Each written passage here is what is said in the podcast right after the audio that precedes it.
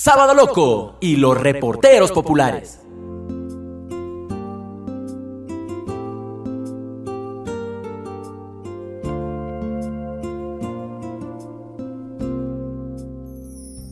Hola amigos y amigas de Hora Libre y Sábado Loco, soy Valeria Ábalos y quiero contarles que hoy vamos a hablar sobre cómo mantener una relación a distancia en tiempo de cuarentena. Y para eso me encuentro vía telefónica con Cristina Carvajal. Ella es psicóloga clínica y magíster en desarrollo humano. Tiene un diplomado en terapia de pareja. Además cuenta con 13 años de experiencia en psicología, derechos humanos y movilidad humana. Actualmente trabaja en su clínica privada brindando apoyo psicológico a parejas, adultos mayores y personas que quieren aprender a manejar sus emociones. Cris, qué gusto. Gracias por darnos un poco de tu tiempo para hablar de temas importantes. Vale, qué bueno que se pudieron contactar. Si bien es cierto, es un tiempo de distanciamiento, es importante que nos acerquemos vía las redes sociales y la capacidad maravillosa que tiene la radio para transformarse. Así que es un lindísimo tema. Eh, veamos un poco qué es lo que podemos conversar. Gracias, Cris. Y para empezar con este tema, ¿qué tal si nos comentas cómo podría afectar la distancia que conlleva esta situación que estamos viviendo con la llegada del COVID-19 y con la cuarentena también que estamos pasando en una relación de pareja?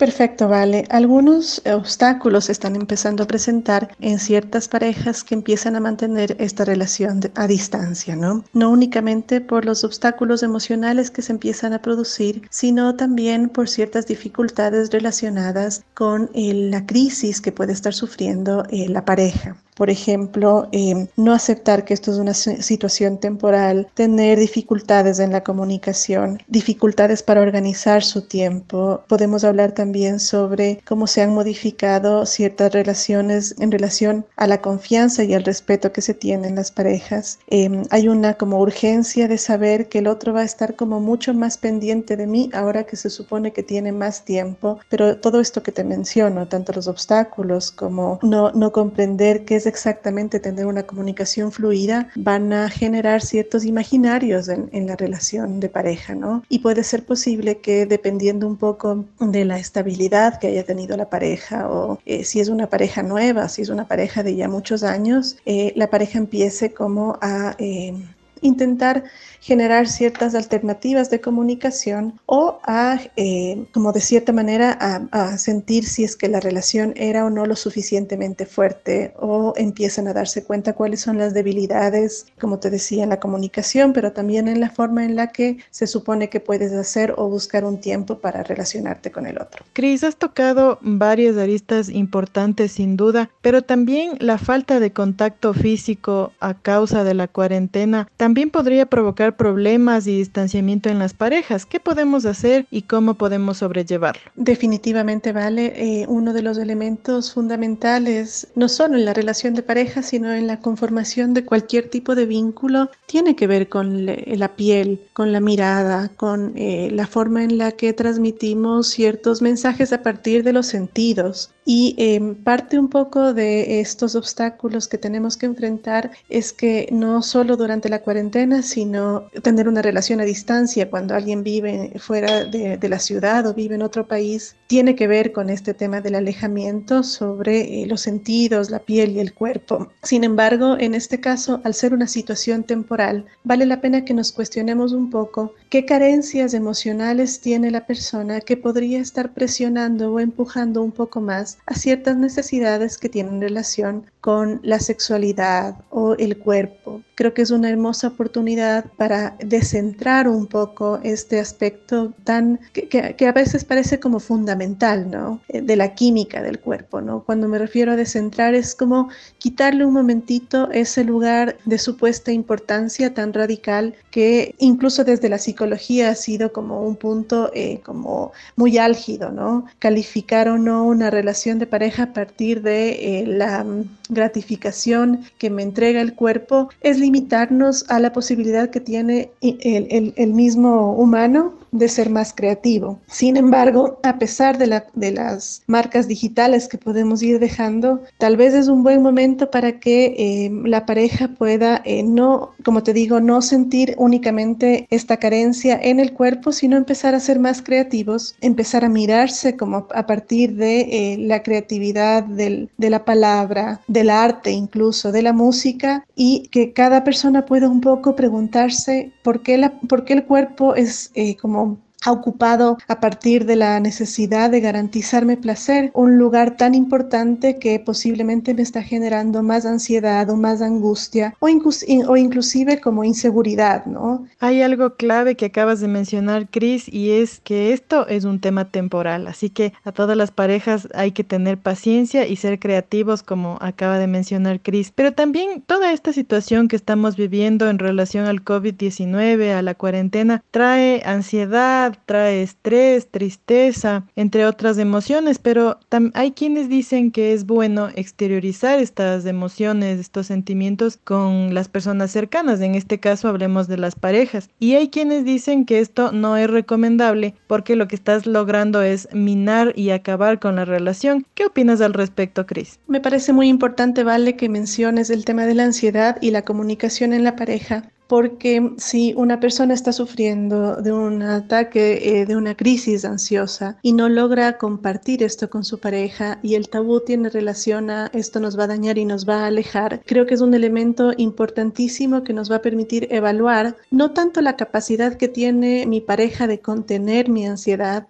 pero también la capacidad que tengo yo de, sostener mi cuarentena como un lugar en el que puedo ejercer la disciplina de observarme, es decir, qué es lo que, cuáles son mis carencias emocionales, por qué necesito que mi pareja esté tan pendiente, tan disponible, tan al tanto de aquello que me está sucediendo. Por supuesto que habrán escenarios eh, menos conflictivos en los cuales también puede ser una evaluación al, al otro, ¿no? ¿Por qué el otro no quiere acompañarme? ¿Por qué el otro considera que si me sigo entre comillas, quejando de lo que está sucediendo, nos vamos a alejar. Creo que esta pregunta da cuenta un poco de esas bases que fundamentan la, el mito de la relación. ¿Qué lugar ocupo en esta relación? ¿Soy el que contiene? ¿Soy el que busca ser contenido? Y creo que a partir de eh, este confinamiento podemos juntos como explorar una posibilidad de encontrar un espacio individual subjetivo en el cual no solo me pongo a eh, como analizar qué es lo que le sucede al otro que no logra contenerme, como te decía hace un momento, sino sobre todo es un gran momento para mirarme en el espejo y analizar cuáles son mis carencias emocionales, em, en qué momento necesito del otro e incluso cómo eh, a partir de lo que siempre mencionamos en los programas, la creatividad, puedo comunicar aquellos sentimientos, preocupaciones, ansiedades que me están afectando sin que necesariamente tengan un tono de queja, pero sin bloquear la comunicación con el otro. Ahora, Cris, con este mismo sentido de la tristeza, de la ansiedad por la que estamos pasando en esta situación, hay personas que descargan todas estas emociones en contra de la pareja, así sea a distancia. ¿Cómo podemos manejarlo tanto desde la perspectiva de la persona que descarga como del que recibe esta descarga emocional? Bien, vale, lo primero que tendríamos que preguntarnos entonces es qué es lo que le pasa a la persona que tiene que descargar esta ansiedad en el otro, ¿no? Uno de los mitos que eh, fomenta la relación de pareja es que eh, como existe amor, el amor debería soportar todo lo que está sucediendo, entonces quien recibe la ansiedad debería soportar al otro, ¿no? Y esto nos puede llevar a como repensar un poco los niveles de ansiedad, es decir, habrá una ansiedad completamente esperable eh, por el confinamiento, por el alejamiento, por la capacidad que tenemos los humanos de buscarnos, de extrañarnos, pero hay otros tipos de ansiedades que tienen mucho que ver con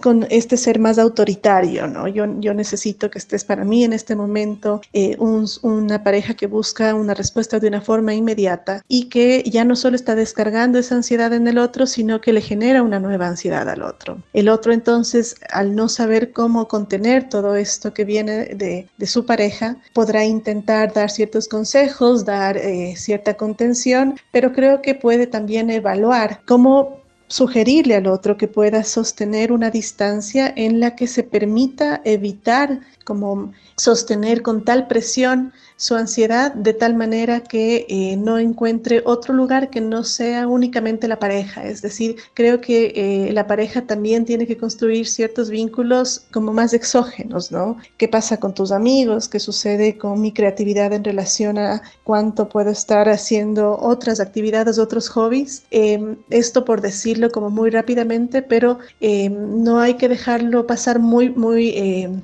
por alto porque cuando alguien empieza a reflejar de una, eh, de una forma muy excesiva su ansiedad, podríamos estar hablando también de cierto tipo de vínculos más eh, agresivo, ¿no? de maltrato psicológico, y eso en términos de violencia de género es bastante más complejo. Así es, Cris, creo que ya es demasiada la ansiedad que sentimos en, este, en estos momentos debido a lo que estamos pasando, así que creo que hay que tratar de no convertirnos en un problema más para las personas que queremos así que hay que prestar atención. Otro problema que podría presentarse, Son los celos en las relaciones de pareja, pero ¿de qué manera se presentan tomando en cuenta que se vive una relación a distancia y también qué se puede hacer ante esto? Sí, eh, la celopatía o la manifestación de las inseguridades a partir de eh, celar al otro es bastante recurrente y en este momento de eh, confinamiento viene siendo como una forma de comunicación. Es decir, es a partir de mi necesidad de comprobar que el otro, eh, la, que la otra persona está permanentemente dispuesta a comunicarse conmigo y que cuando no está disponible podría dar cuenta un poco de eh, alejamiento, distanciamiento, puede dar cuenta a partir de su conducta, de su comportamiento que ya no tiene un interés específico y que no necesariamente eso tiene que ver con una decisión del otro, sino con las actividades personales que tiene, el acceso a la tecnología, a, a un lugar solitario para compartir con el otro. Todos estos como escenarios le, a, la otra persona le permiten como usar los celos para empezar como a fantasear o a imaginar en función de su propia vulnerabilidad cuáles serían las razones por las cuales la persona no está disponible al 100%, ¿no? Generando también mucha ansiedad. Entonces las manifestaciones posibles las puedes ver como en demandas o necesidades de afecto, ¿no? Eh, necesito que te conectes porque no me escribes todo el tiempo, en lo que ya empezaba a suceder cuando no estábamos en el confinamiento que tenía que ver con el análisis del movimiento de las redes sociales del otro, eh, la necesidad de, de, recibir como un parte, ¿no? Todo, todo aquello que estuve haciendo durante el día, esta forma como de buscar control a partir de eh, la celopatía o los celos como una forma de comunicación podría ser recurrente y sugiero en ese sentido que podamos de vuelta analizar las carencias afectivas emocionales o el lugar de vulnerabilidad en, en el que estoy que empieza como a actualizarse en mis demandas de amor al otro. Hemos hablado, Cris, durante estos minutos sobre los problemas que se podrían presentar o cómo podría afectar este confinamiento que estamos viviendo en estos momentos, pero en este sentido, ¿Cómo se puede mantener una relación en pareja en estas circunstancias y también qué papel desempeñan hoy por hoy las redes sociales para poder mantener de alguna manera la cercanía con las personas que queremos, en este caso con la pareja? Bien, este tiempo de cuarentena nos ha demostrado aquello que ya veníamos viendo como la necesidad de virtualizar ciertas relaciones, ¿no? Y efectivamente redes sociales como otro tipo de elementos tecnológicos nos permiten no solo organizar el tiempo, y como acercar la distancia que tenemos, la distancia física y virtualizarla también, todas estas herramientas nos van a permitir em, como conectarnos y conectarnos no solo a partir de la presencia física eh, que se sostiene en la pantalla, sino conectarnos con la posibilidad infinita que tenemos de compartir impresiones sobre todo el tipo de material que, que tenemos en redes, ¿no? nuevos libros, nueva música, acceso a museos, Ahora incluso ciertas plataformas eh, de audio y video de películas tienen como ciertos como botones que te permiten ver algo en conjunto. Digo, la clave está en cómo estamos organizando nuestro tiempo y cómo siempre usamos la tecnología y las redes sociales no como el lugar de eh, el escenario de la realidad, sino como el móvil, como una llave que nos permite conectarnos o enlazarnos. Cuando el móvil o cuando eh, la red social no es el lugar de la conectividad, sino el lugar del conflicto, sería mejor incluso retomar ciertas prácticas que tenían que ver con la escritura de cartas, con detener un poco esta adicción que tenemos de relacionarnos de forma inmediata. Entonces, a pesar de las bondades que tenemos en, eh, de la realidad virtual y de lo tecnológico, también las parejas pueden organizar su tiempo y organizar formas de comunicación más creativas y menos, tal vez incluso menos conflictivas.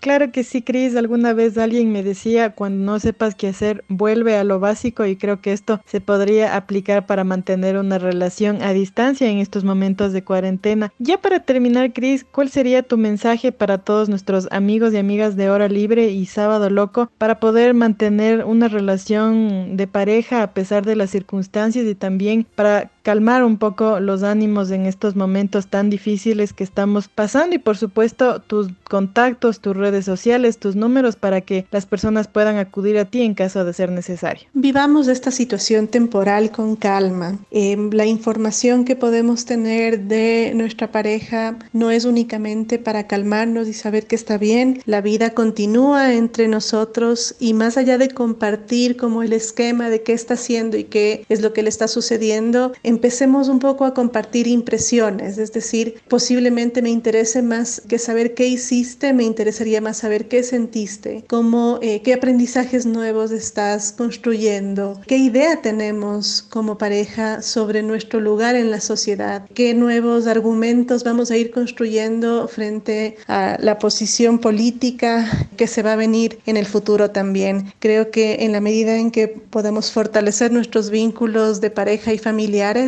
nuestra responsabilidad cívica también va a va, a ser un poco más cuestionada y seguramente tener relaciones afectivas más sanas nos va a poder mirar como a horizontes eh, donde también se requiere de nuestra participación. Me pueden encontrar en Facebook como Cristina Carvajal Psicóloga. Por ahora las citas se mantienen vía online. Estoy a las órdenes en el 0999 727 503. Es un gusto conversar con ustedes, Valeria. Un abrazo gigante. Gracias, Cris, por compartir este tiempo con nosotros para hablar de un tema tan importante. Te mando un gran abrazo y espero que pronto nos podamos ver en los programas. Yo también me despido, amigos y amigas de Hora Libre y Sábado Loco, y solo me queda decirles que este momento difícil es temporal, así que hay que armarnos de fuerza y ánimo para superarlo y seguir construyendo nuestra relación en pareja, ya sea cerca o lejos. Soy Valeria Ábalos y no lo olvides, quédate en casa.